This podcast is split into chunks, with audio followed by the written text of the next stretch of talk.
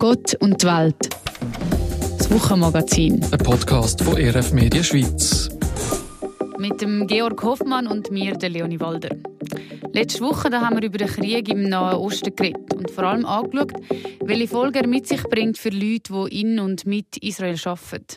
Wir wollen das Thema heute nochmal aufgreifen und zwar über die globale Ausweitung von dem Konflikt reden und in dem Zusammenhang auch über Antisemitismus. Unsere Gäste für die heutige Folge sind Thomas Zweifel und Nadine Bedil. Beide sind jüdischstämmig und vom Krieg in Israel stark betroffen. Wir haben es letzte Woche schon angeschaut. Am 7. Oktober hat Hamas einen überraschenden Angriff auf die Israelis gestartet. Bis heute ist die Region in einem Ausnahmezustand und auf beiden Seiten häufen sich die Meldungen von Toten und Verletzten. Der Krieg der bewegt die ganze Welt, auch der Thomas Zweifel.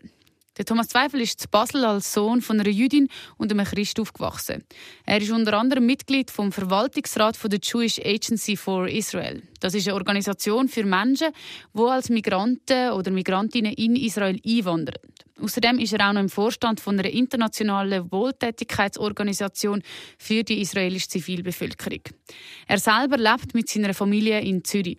Seine Frau die hat auch Familie in Israel und darum sind sie beide stark verbunden mit dem Land. Der 7. Oktober hat ihr Leben darum auch komplett auf den Kopf gestellt. Auch weil eben Verwandte und Freunde von ihnen direkt betroffen sind und immer noch sind. Zwar ist der Nähe Osten schon lange ein Konfliktherd, aber jetzt ist man mit einem Krieg und Terror konfrontiert, was es voran in Israel so nicht gegeben hat. Diesmal haben wir einen nichtstaatlichen Akteur, der sich absolut nicht schert um irgendwelche humanitären Gesetze, dass man nicht Geiseln, wie man die Geiseln muss behandeln, dass man nicht darf, äh, Zivilisten äh, verschießen, dass man nicht, nicht darf Zivilisten benutzen als Schutzschilder, also ihre eigenen Zivilisten. Ihnen geht es einfach darum, Israel auszulöschen und, und Juden möglichst äh, überall zu vernichten. Und äh, das, das ist eine existenzielle Bedrohung, wie, wie ich es in meinem Leben auf jeden Fall noch nie erlebt habe. Der Thomas Zweifel ist darum auch sofort aktiv geworden, als er von dem gehört hat. Eben auch in seiner Funktion als Verwaltungsrat von verschiedenen internationalen Stiftungen, die sich für die Menschen in Israel einsetzen. Auch von der sogenannten Diaspora aus, also von all den Juden und Jüdinnen, die außerhalb von Israel leben. Ich habe hab mich einfach sofort äh, mehr kurz gelassen mit, mit meinen Kollegen in, in Jerusalem und, äh, und habe dann einfach gemerkt, der grösste Impact, den ich machen kann, ist einfach möglichst viele Leute mobilisieren hier in der Diaspora. Ähm, ich glaube, das, das ist einfach der Beitrag. Oder ich, ich, ich gehe nicht kämpfen, ich bin, ich bin nicht vor Ort. Äh, ich habe zwar kurz runtergehen, äh, aber ich habe dann gemerkt, ich kann hier eigentlich mehr bewirken. Äh, ich, ich kann da auch sagen, also persönlich, mir hat das sehr geholfen, dass ich auch können mehr engagieren und, und dass ich einen Platz gefunden habe, um Angespanntheit und meine Angst und meine Nervosität und meine Zorn irgendwann können kanalisieren in etwas Positives. Und ich bin dadurch nicht so einfach nur an den Medien gehängt und habe mir die ganzen schrecklichen Bilder angeschaut von enthaupteten Babys und von vergewaltigten Frauen. Und ich konnte mich fokussieren auf etwas, was ich bewirken kann und in dem Sinne nicht der Sklave von, von den Umständen oder von den, von den Medien. Das Helfen hat ihm also auch gut getan. Aber gleich ist und bleibt der Angriff auf Israel für ihn ein Schock.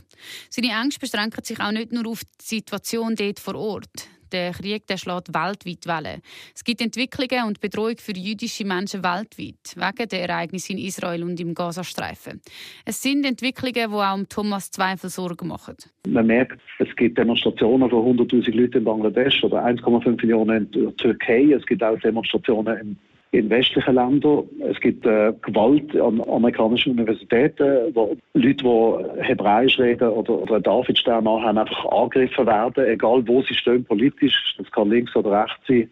Einfach dafür, dass sie geboren sind als, als Juden äh, oder dass sie Israelis sind, werden sie angegriffen.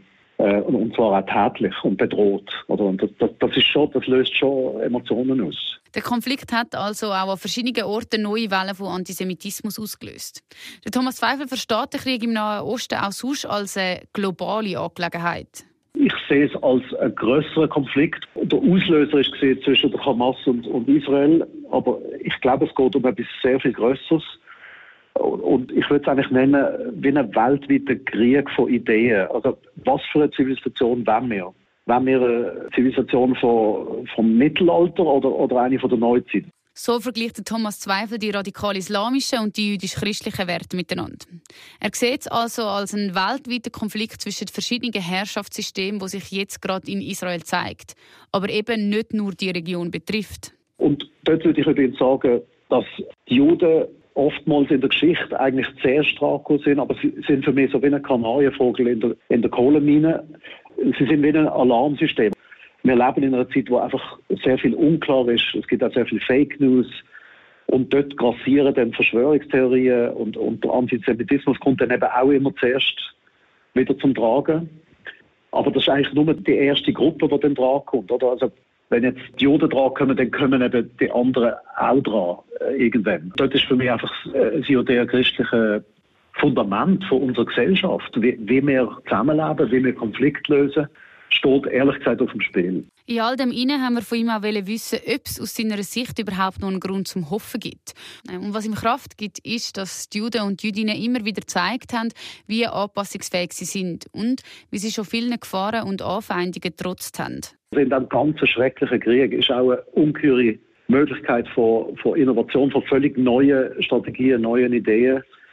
Und ich bin überzeugt, dass wir äh, werden neue Möglichkeiten finden aus dem, aus dem ganzen Konflikt heraus. Weil ich sehe jeden Tag, dass Leute aufstehen, die sagen, nein, das kann ich jetzt einfach nicht mehr akzeptieren, dass, also die Art von, die Art von Unmenschlichkeit, äh, ich muss jetzt aufstehen.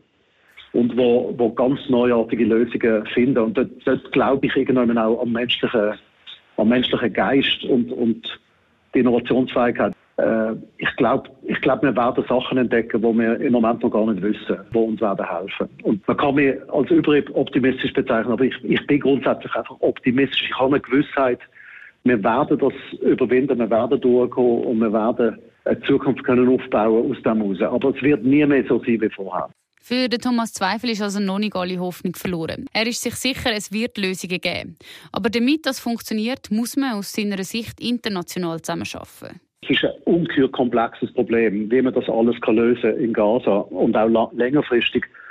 Aber ich glaube, auf was es müsste rauslaufen, ist, ist eine Art äh, multilaterales Management von, von Gaza.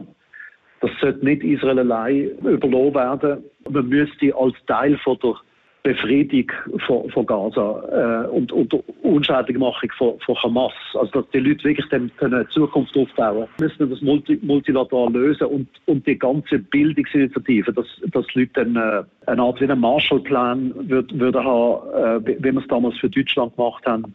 Äh, die Deutschen sind ja auch brainwashed gewesen, kann man sagen wahrscheinlich weniger lang, also weil das Regime von Hitler ist, ist nur zwölf Jahre gewesen und, und wir reden hier jetzt von vielleicht Generationen, wo aufgezogen worden sind mit, mit, mit einem Hass auf, auf alle, die anders sind.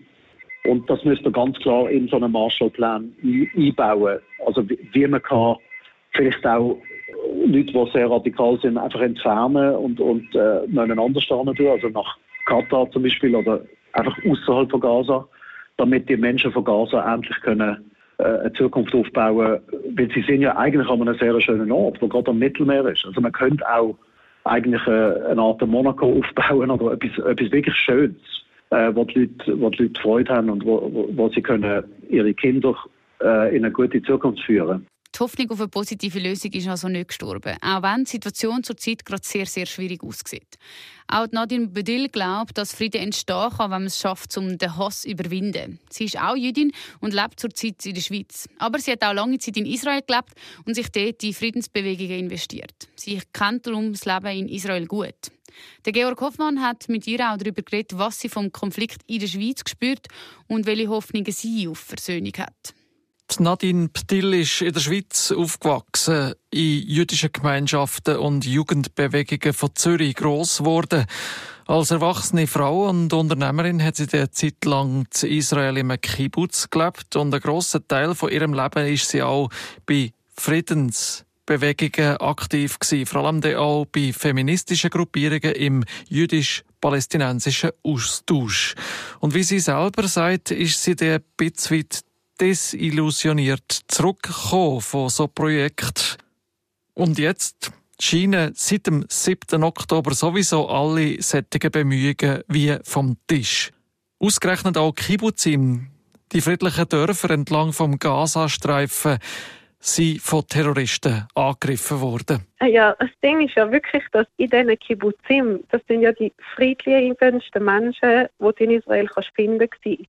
Das sind eben genau die von der Friedensbewegung gewesen. Das sind die, die freiwillig Gas, also Leute von Gaza, die krank sind, in ihren Autos in die Spitäler in Israel gefahren haben und dort eine Behandlung bekommen. Das sind die, die Drachen fliegen lassen haben mit Friedensmessages. Das sind die, die Leute von Gaza angestellt haben in ihren Fabriken und Firmen. Und das sind die, die letztendlich getötet, abgeschlachtet und entführt worden sind. Das ist ja, was der Terror macht, dass man die Friedensbewegung eigentlich tötet.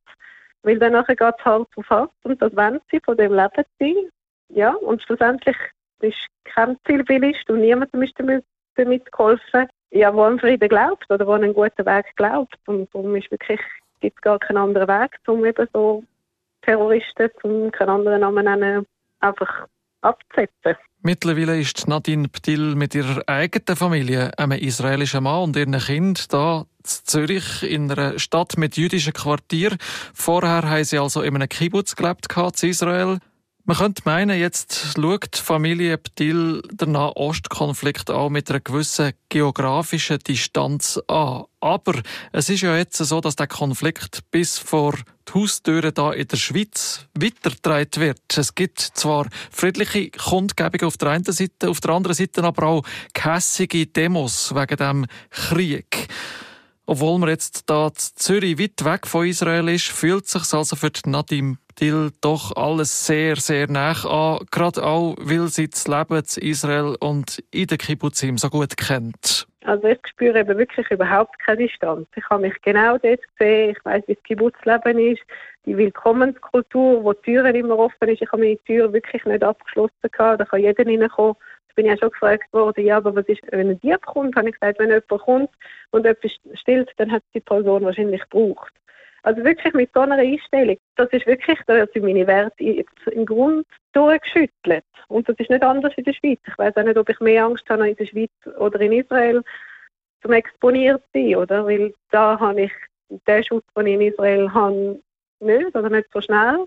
Und ich fühle mich tatsächlich jetzt plötzlich exponiert. Und all das, was ich von meinen Großeltern gedacht habe, wie hätte das können passieren? Das könnte jetzt nie mehr passieren. Und plötzlich, plötzlich ist es da. Und zwar wirklich voll Fadengrad ins Gesicht. Und, und ich fühle mich also wirklich sehr, sehr drin, voll drin. Was Nadine Ptil damit auch anspricht, ist Antisemitismus, antijüdische Sentiments, die wieder aufflammen.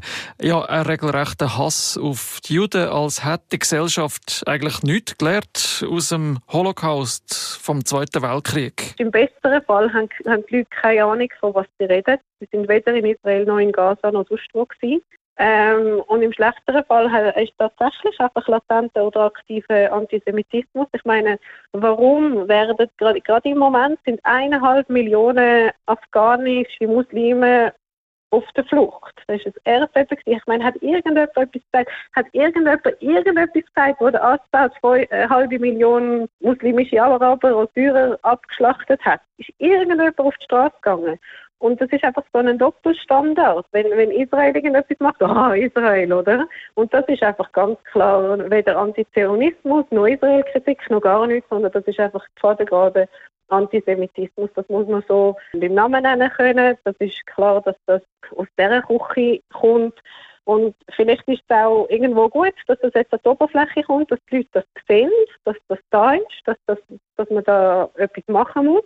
Da spricht Nadine Ptillau speziell auf anti-jüdische Tendenzen an bei Universitäten, was man vor allem bei Unis im Ausland sieht. Das sollten ja eigentlich Leute die Zugang zu Informationen haben.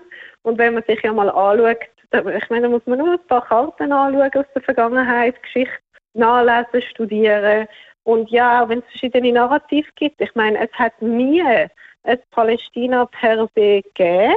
Es hat vor dem Staat Israel das britische Mandat von Palästina gesehen. Das könnte man sonst auch britische Besatzung nennen oder wie auch immer das nennen. Also aus dem Hintergrund, vor dem ist das Ottomanische Imperium gewesen, vor dem ist das Römische Reich gewesen, vor dem, wir können, wir können 2000, wir können mehrere tausend Jahre zurückgehen und einfach schauen.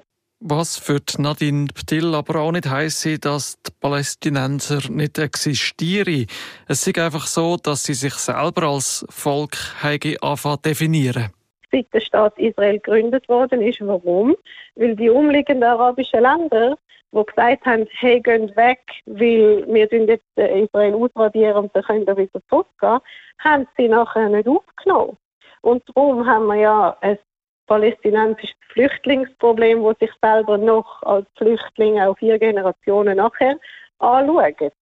Nadine Ptil hofft für die Bevölkerung auf beiden Seiten aber, dass es zu einem Frieden, zu einer Versöhnung kommt. Und für das braucht es ihrer Meinung nach auch internationales Handeln. Und ich kann wirklich sagen, es tut mir leid für die unschuldigen Menschen in Gaza. Es tut mir wirklich leid. Also ich weiß, ich habe auch keine gute Antwort für Sie. Ich hoffe, dass wenn jetzt alles vorbei ist, dass dann eine Art Marshallplan kommt und wirklich, ich sage mal, international oder gemeinsam anerkannte, sagen wir mal, Taskforce reinkommen kann und sagen, hey, es lange mit ähm, Schulbüchern, wo drin Mathe gelernt wird, gelehrt wird, wenn man sagt, okay, wenn du 20 Juden an die Wand stellst und 13 runterknallst, wie viel hast du denn noch übrig zum Töten? In der UNO sanktionierten Schulen. Das geht einfach nicht mehr. Da muss man einfach wirklich können sagen, hey, das Geld, das wir schicken für Schulbücher, darf nicht solche Schulbücher reingehen. Angesprochen ist damit ja auch das, was als Entwicklungshilfe deklariert wird und aus Europa und aus den Vereinten Nationen finanziert wird. Oder? Da muss man einfach können können und sagen, wir wollen, dass wir Äpfel Zelt oder was auch immer, dass man lernt, wie viele Äpfel, wenn du 20 äh, Äpfel im Körbchen hast und 7 rausnimmst, wie viele Äpfel du drin hast, dass man lernt, dass man arbeiten weil es ist ja gerade ein Interview rausgekommen von einem Hamas äh, Leader, der gesagt hat, ja, es, ist, es wissen ja alle, dass 75 Prozent der Bevölkerung in Gaza sind Flüchtlinge und die UNO hat sich darum zu kümmern. Ich kann sagen, nein, liebe Zivilpersonen, gehen lernen in der Schule rechnen und schreiben, lernen den Job, schauen, dass ihr könnt, äh, eine Arbeit aufnehmen könnt. Ich meine, sie sind an einem mega schönen Streifen, Küstenstreifen im Mittelmeer. Da kann man so schöne Sachen könnte man dort machen. Das könnte eben Singapur sein vom Nahen Osten. Mit einem höchst korrupten Terrorregime à la Hamas ist das ja aber nicht möglich. Da liegt die Zivilbevölkerung in palästinensischen wie auch in israelischen Gebieten darunter. Und man ist da sozusagen zwischen den Fronten von Terrorgruppierungen und einer Armee auf der anderen Seite. Nadine Ptil versucht trotz dem kollektiven Trauma wegen dem Terror aber doch auch noch versöhnliche Töne zu finden. Ihr Transparent von einer Friedensdemo in Zürich von neulich ist von vielen Medien in der Schweiz auch zitiert worden. Danach ist die Kundgebung auf dem Münsterhof und ähm, da habe ich mir einfach gedacht, was sollte ich auf mein Plakat schreiben? Und meine Message ist dort gewesen, Our love is stronger than their hate. Und ich denke, das ist auch wirklich die Message, dass solange man aus Liebe oder für die Liebe kann handeln, mit dem Ziel, dass wir es alle gut haben miteinander, ist das immer die beste Lösung als wenn man aus Hass handelt. Und da kann sich jetzt wirklich jeder selber an der Nase nehmen und, und egal was man findet auf die eine oder andere Richtung, bringt mich das näher zu der Liebe, bringt mich das näher zum Frieden. Und solange man diese Frage mit Ja kann beantworten dann sind das konstruktive Menschen, mit denen möchte ich schwätzen, mit denen möchte ich zusammenarbeiten, die möchte ich sehen auf beiden Seiten.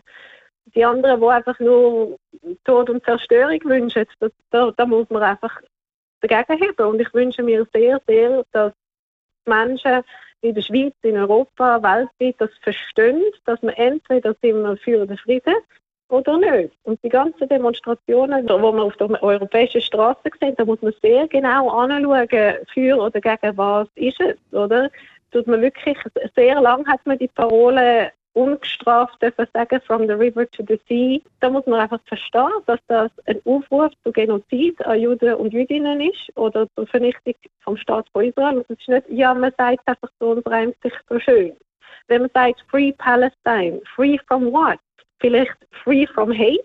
Vom Hass befreit. Ich denke, das ist schlussendlich ultimativ die Lösung. Und wie gesagt, das ist, das, da muss sich jeder selber können entscheiden, dass es ist so viel Leid passiert auf beiden Seiten in der Vergangenheit.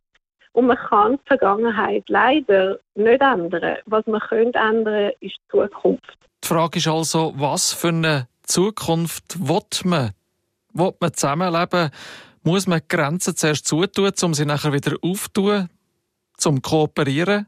Wie man das schon in der Vergangenheit hat probiert eigentlich? Das braucht so viel Vertrauensaufbau, wo wieder nötig ist. Da muss man vielleicht zuerst räumlich trennen, dass beide können heilen und dann wieder schauen, okay, was wollen wir zusammen machen oder was soll jeder alleine machen. Und da müssen sich eben beide Seiten einfach entscheiden, eben, wie sieht unsere Zukunft aus, wo investieren wir unsere, unsere Zeit, unser Geld, unsere Ressourcen, unser Wissen. Sind Eltern froh, wenn der Sohn Ingenieur wird, um das Wasser, die Entsalzungsanlage wieder aufbauen oder wird der Ingenieur zum Raketen bauen etc. Und ja, das kann man natürlich auf beiden Seiten anschauen. Und die Frage ist eben, wenn schützt, vor was schützt, mit welchem Ziel. Man merkt also, Ideen für friedliche Lösungen gäbe es immer noch. Gleichzeitig sind gerade jüdische Menschen zurzeit sehr irritiert, dass sich der Konflikt aus dem Nahen Osten auch zu einem globalen Konflikt ausweitet. Und dass Kritik an Israel überschwappt zu antijüdischen Aussagen und Demos auf der ganzen Welt. Wie denkt ihr über das Ganze, was sich da seit dem 7. Oktober ereignet? Oder welche Fragen habt ihr zu dem Konflikt? Das könnt ihr uns gerne schreiben auf erf-media.ch-podcast. Wir freuen uns, von euch zu hören. Und dann wünsche ich euch ganz eine gute Woche bis am nächsten Freitag. Mit mir in der Redaktion war der Georg Hoffmann und ich bin Leonie Walder. Gott und die Welt. Das Wochenmagazin von ERF Medien Schweiz.